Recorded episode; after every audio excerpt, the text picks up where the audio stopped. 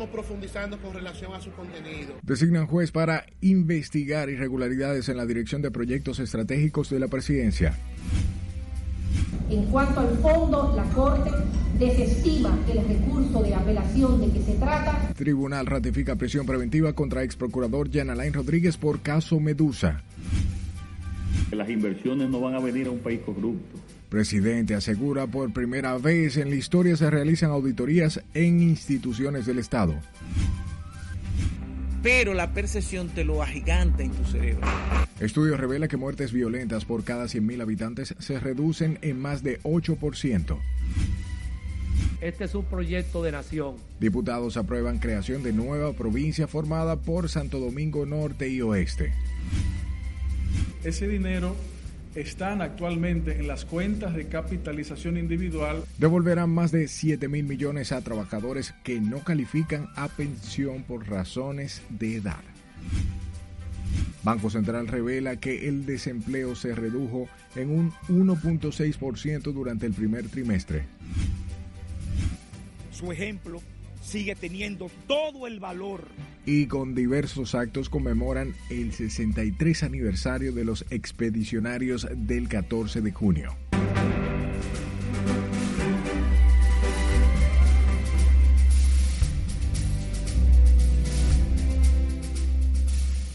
Hora de informarse, buenas noches y bienvenidos a esta sumisión estelar. De inmediato comenzamos y lo hacemos en la Suprema Corte de Justicia que designó este martes un juez de instrucción especial para conocer el caso sobre supuestas irregularidades en el programa Pinta tu Barrio, proyecto implementado a través de los programas especiales de la presidencia que dirige el ministro José Leonel Neney Cabrera. Jesús Camilo está en directo con más detalles. Adelante, Camilo. Buenas noches.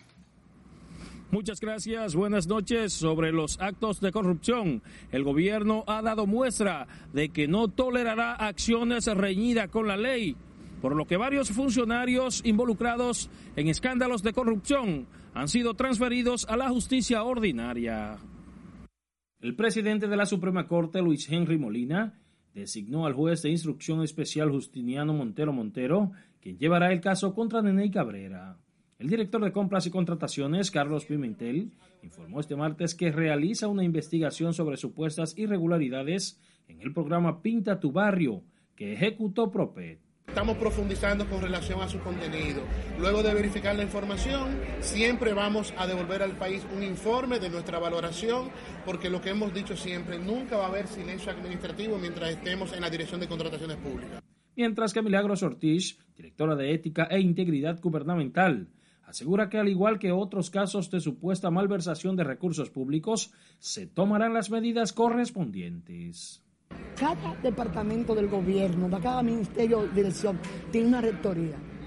Entonces, en ese sentido, yo soy una mujer que respeta la institucionalidad y estoy alerta, como estamos alerta con todas estas cosas, esperando ver lo que resuelve, lo que plantea la Dirección de, de Compra y Contrataciones Públicas. La denuncia surge a raíz de un proyecto en el que el gobierno erogó más de 155 millones de pesos para pintar unas 100.000 viviendas a nivel nacional en la época navideña a través de las gobernaciones y las alcaldías. Tras ser apoderado un juez especial en este caso, se espera que las instancias correspondientes actúen al respecto. Es lo que tengo hasta el momento. Paso contigo al set de noticias. Gracias Camilo por la información. A propósito, senadores oficialistas y de la oposición reaccionaron a las denuncias de supuestas irregularidades en el programa Pinta tu Barrio que realizara en la época navideña los proyectos especiales de la presidencia PROPEP y su titular José Leonel Neney Cabrera. El senador de la provincia, Duarte Flanken Romero, admitió que su demarcación fue beneficiaria del proyecto Pinta tu Barrio y planteó que las investigaciones deben determinar si se trata de una campaña de descrédito, mientras el congresista opositor Iván Lorenzo consideró como normal que se lleven a cabo las indagatorias sobre las denuncias. Lo importante de esto es que realmente haya evidencia, que no simplemente se quiera dañar la moral de ese director de PROPEP y que si sale bien de ahí, ¿dónde va a quedar su moral? Porque las secretarías, los ministerios que no están creados de conformidad con la Constitución y las leyes, obviamente no le da jurisdicción privilegiada a los incumbentes. En consecuencia, lo que ha hecho es un espectáculo el director de compras y contrataciones burlándose de la sociedad dominicana. El director de compras y contrataciones públicas, Carlos Pimentel, precisó que la entidad que dirige llevará a cabo una exhaustiva investigación para determinar si hubo o no irregularidades en el proceso de compra para el programa Pinta tu Barrio que ejecutó ProPep. Dándole continuidad al tema, el jurista Miguel Valerio aclaró este martes que la litis surgida entre José Leonel Cabrera Neney y su hermana Sara Olimpia Cabrera Bencosme por una herencia es un asunto de carácter civil y no tiene relación alguna con sus funciones como ministro encargado de la Dirección General de Proyectos Estratégicos y Especiales de la Presidencia, ni con los programas que lleva a cabo en todo el país. Valerio explicó que la fijación de una audiencia sobre la litis surgida el pasado año fue ante una solicitud hecha por René al Ministerio Público para que el archivo de la querella, por considerar que es una acción eh, temeraria, no tiene justificación ni fundamento jurídico. El jurista explicaba que hace la aclaración por la confusión que ha surgido por informaciones relacionadas con el programa Pinta tu barrio en Navidad que ejecutó ProPEP en diciembre de 2021 para embellecer viviendas de miles de familias de escasos recursos económicos a nivel nacional. Hablemos del presidente Luis Abinader, quien reveló este martes que es la primera vez en la historia que en el país se realizan verdaderas auditorías en las instituciones públicas, al tiempo que destacó que en su gobierno las instituciones, instituciones son manejadas por verdaderos auditores. Sin embargo, el mandatario precisó que, pese a estos informes, el país necesita una cultura de transparencia y honestidad. Las inversiones no van a venir a un país corrupto. Las inversiones no van a venir en un país donde no se respeten las instituciones. Las inversiones van a venir a, donde realmente se respete, se cuide y haya justicia. Y donde cada centavo se ha invertido de manera racional, transparente, eficiente y de manera honesta. El mandatario reiteró que la República Dominicana está en una época de transición y para ellos y para ello se necesita hacer las cosas bien aunque reconoció que no todos los funcionarios van a la misma velocidad. De su lado, la segunda sala penal de la Corte de Apelación del Distrito Nacional ratificó la prisión preventiva en contra del ex procurador de la República, Jan Alain Rodríguez, acusado de encabezar un entramado de corrupción develado a través de la Operación Medusa la defensa del exfuncionario del Ministerio Público de contaminar la investigación con falsas acusaciones. Les Alcántara está en directo desde la Corte de Apelación con más detalles adelante. Buenas noches. Así es, muchas gracias y buenas noches. Jean Alain Rodríguez volvió a fallar en su intento de variación de medida de coerción luego de permanecer casi un año tras las rejas por supuestamente haber estafado al Estado con más de 6 mil millones de pesos.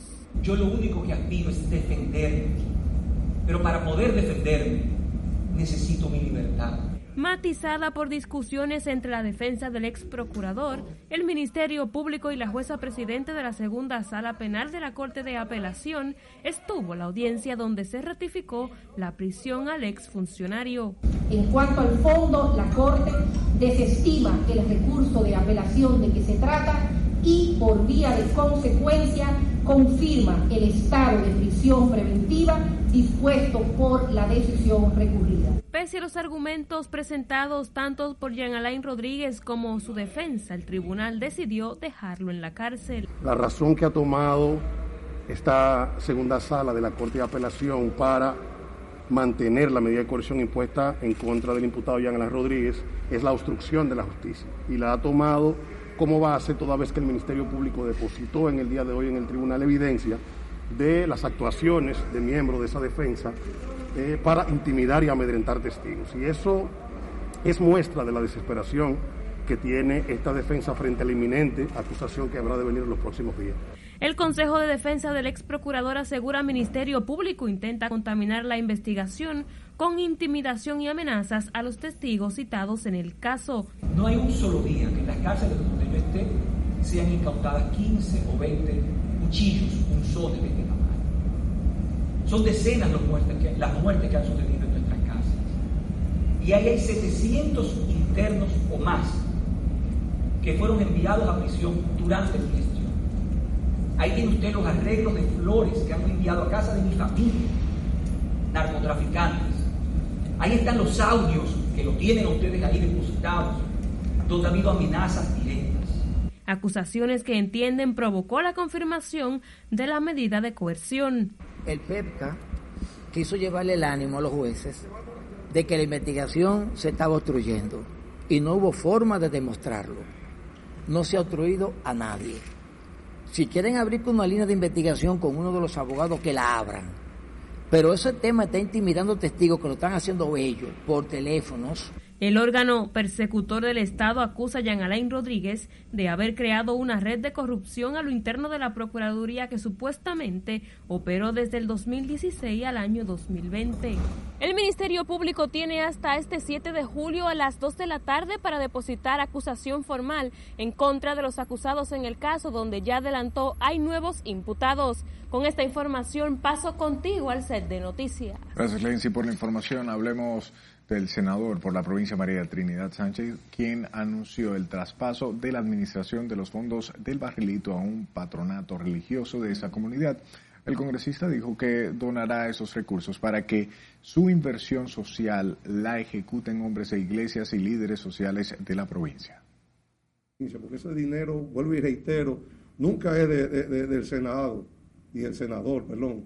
Eso es de una provincia de los votantes y los ciudadanos que, que siempre se acercan a, los legisladores para cualquier tipo de, necesidad y de ayuda que hay, como fieles representantes de, cada votante de cada provincia.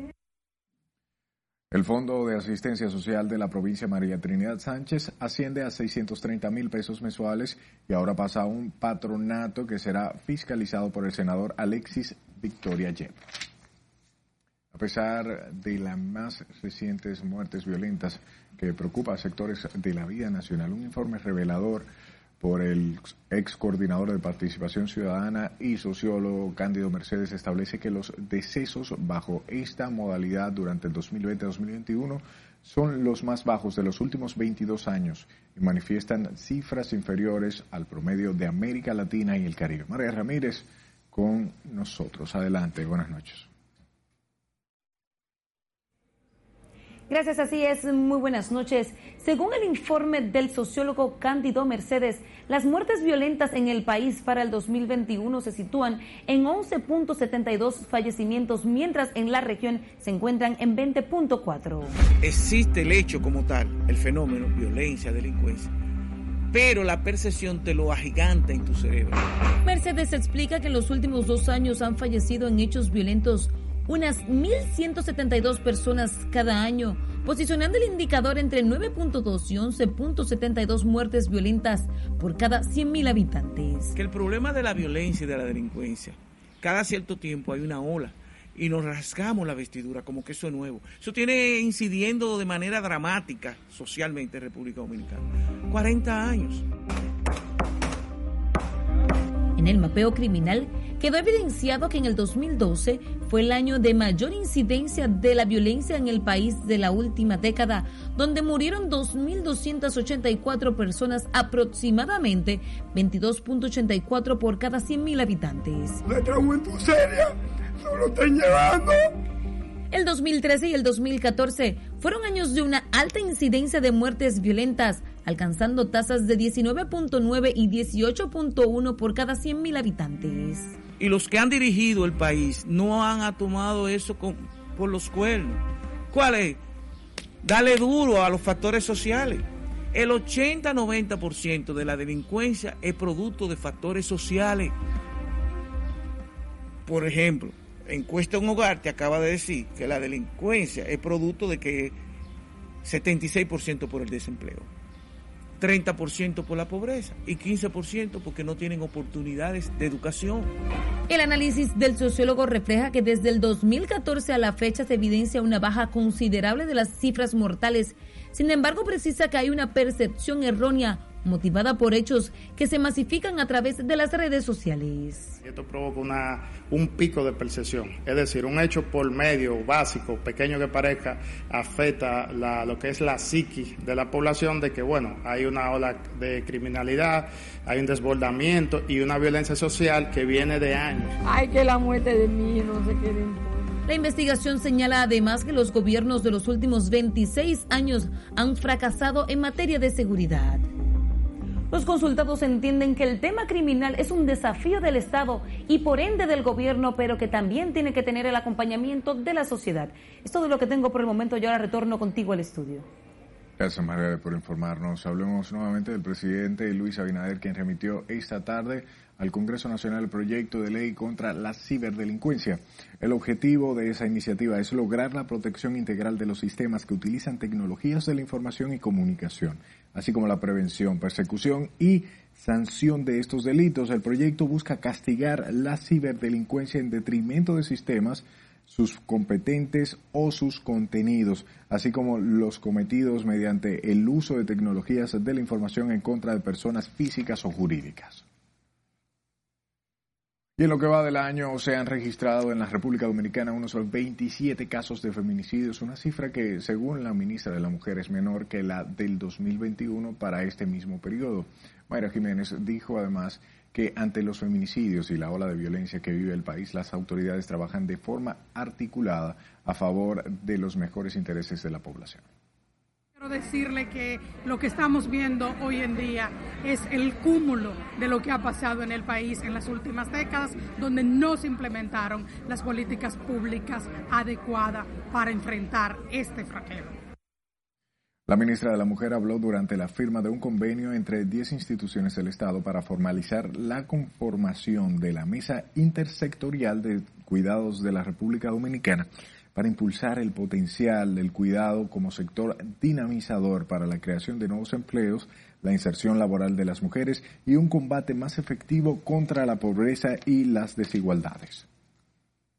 Y la Federación de Comerciantes apoya las acciones de la Policía Nacional y la Dirección Nacional de Control de Drogas para hacer frente a la delincuencia en el país.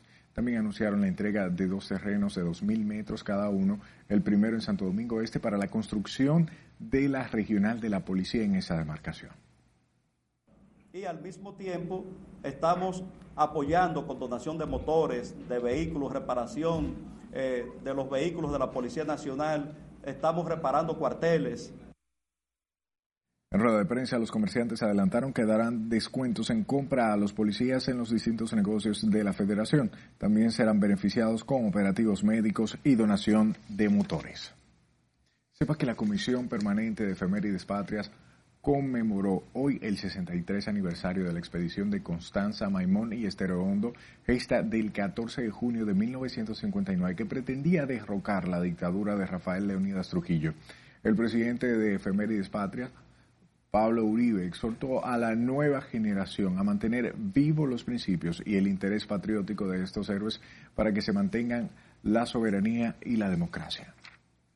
Su ejemplo sigue teniendo todo el valor, sigue teniendo toda la vigencia en este siglo XXI y si República Dominicana quiere echar para adelante en términos materiales y espirituales y si queremos una regeneración moral y ética, necesaria en este país es con el ejemplo de la raza inmortal del 14 de junio de 1959.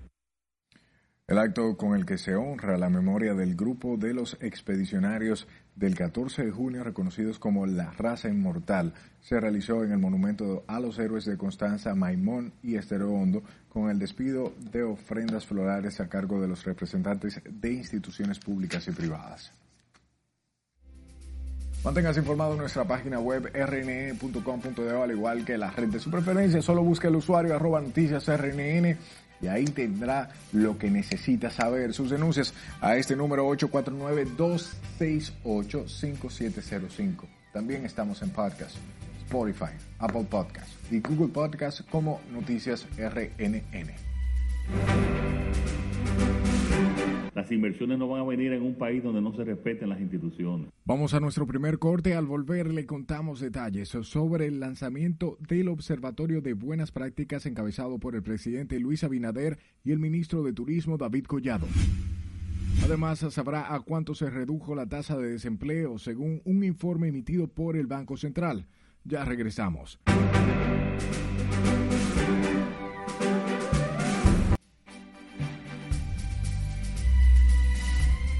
Este bloque internacional con las contundentes declaraciones del Papa Francisco, quien afirmó que la guerra entre Ucrania y Rusia podría haber sido provocada y que ya estamos frente a una tercera guerra mundial. Catherine Jane está con nosotros y nos presenta el resumen internacional. Adelante, buenas noches. Gracias, buenas noches. La máxima autoridad de la Iglesia Católica dijo además que solo estamos viendo lo monstruoso de este conflicto sin ver el drama que se juega detrás de esta guerra el Papa Francisco afirmó que en su opinión se ha declarado la Tercera Guerra Mundial y que la guerra en Ucrania tras la invasión de Rusia quizá de alguna manera fue provocada o no impedida, según la transcripción de la conversación que mantuvo hace unos días con los directores de las revistas culturales europeas de la Compañía de Jesús. En tanto que el presidente de Estados Unidos, Joe Biden, reveló hoy un plan de Occidente para construir silos en las fronteras de Ucrania para facilitar la exportación de trigo ante el bloqueo ruso de los puertos del Mar Negro. Al menos 10 presuntos delincuentes murieron este martes en un enfrentamiento con autoridades del Central Estado de México, donde también resultaron lesionados tres miembros de la Fiscalía, además de siete presuntos criminales detenidos y otros cuatro heridos. El opositor venezolano Juan Guaidó aseguró este martes que continuará haciendo actos de calle en Venezuela pese a las agresiones que sufrió en los últimos dos sábados cuando recibió insultos, empujones y golpes durante su visita a los estados Zulia y Cojedes en el oeste del país. La Organización Mundial de la Salud reiteró hoy su recomendación de no llevar a cabo vacunaciones masivas contra la viruela del mono, pese al aumento de casos en países no endémicos, que han llevado, por ejemplo, a la Unión Europea a tramitar la compra de 110 mil dosis de vacuna contra esta enfermedad. Finalizamos este recorrido internacional con la modelo brasileña Cris Galera de 33 años, quien a mediados de septiembre había anunciado que se iba a casar con ella misma como una forma de celebrar el amor propio. Ahora nos enteramos que se divorció a los 90 días de su matrimonio porque conoció a otra persona. La modelo afirmó que fue muy feliz mientras duró pero que empezó ciertamente a creer en el amor en el momento en el que conoció a otra persona especial. Hasta aquí las noticias internacionales de esta noche. Retorno contigo. Gracias, Canterín. Nosotros seguimos con información local. El presidente Luis Abinader encabezó este martes el lanzamiento del Observatorio de Buenas Prácticas en los procesos de licitación de las obras a ser desarrolladas por el Comité Ejecutor de Infraestructuras Turísticas del Ministerio de Turismo. Nos amplía Laura Lamar. Porque las inversiones no van a venir a un país corrupto. Este comité estará integrado por varias universidades, la Dirección de Ética e Integridad Gubernamental, la Asociación Nacional de Hoteles y Turismo, representantes del sector turístico y las iglesias evangélicas y adventista. El presidente Abinader dijo que con la creación del observatorio se busca garantizar el cumplimiento de la ley 340-06 sobre compras y contrataciones de bienes, servicios y obras. Las inversiones no van a venir en un país donde no se respeten las instituciones. Las inversiones van a venir a, a donde realmente se respete, se cuide y haya justicia. Y donde cada centavo se ha invertido de manera racional, transparente eficiente y de manera honesta. El ministro David Collado afirmó que este equipo compuesto tiene la responsabilidad de incorporar las mejores prácticas a los procesos de licitación para seleccionar y asegurar calidad y tiempos óptimos de entrega. Que solo juntos, en una alianza público-privada, la sociedad civil, la academia, vamos a poder sacar este país hacia adelante. Y lo que hemos hecho en el turismo, encabezado por el presidente de la República, es simplemente histórico. Collado explicó que ese observatorio además contará con una aplicación digital mediante la cual cualquier persona podrá acceder al proceso de licitación para verificar su estatus, así como para poder aportar ideas y sugerencias de obras o soluciones de infraestructuras que se necesiten en la comunidad. Los mecanismos y plataformas que utilizará el observatorio plantean la integración de estudiantes de ingeniería y arquitectura en los procesos de presupuesto, ubicación, evaluación como parte esencial de la educación. Laurila Mar, RNN. Escucha, el Banco Central presentó un análisis sobre la evolución de los principales indicadores del mercado laboral durante el primer trimestre del año. Según los datos de enero a marzo de 2022, se observa que la tasa de desempleo o el porcentaje de desocupados se ubicó en 6.4% en enero-marzo 2022 para una reducción de 1.6 puntos porcentuales con respecto al nivel de 8.0% uh, registrado en igual periodo del año anterior. El levantamiento de la encuesta nacional de la Fuerza de Trabajo arrojó que el total de personas empleadas alcanzó los 4.640.113 trabajadores en el primer trimestre del año, nivel cercano a la ocupación total observada previo a la pandemia para un aumento de 226.730 ocupados.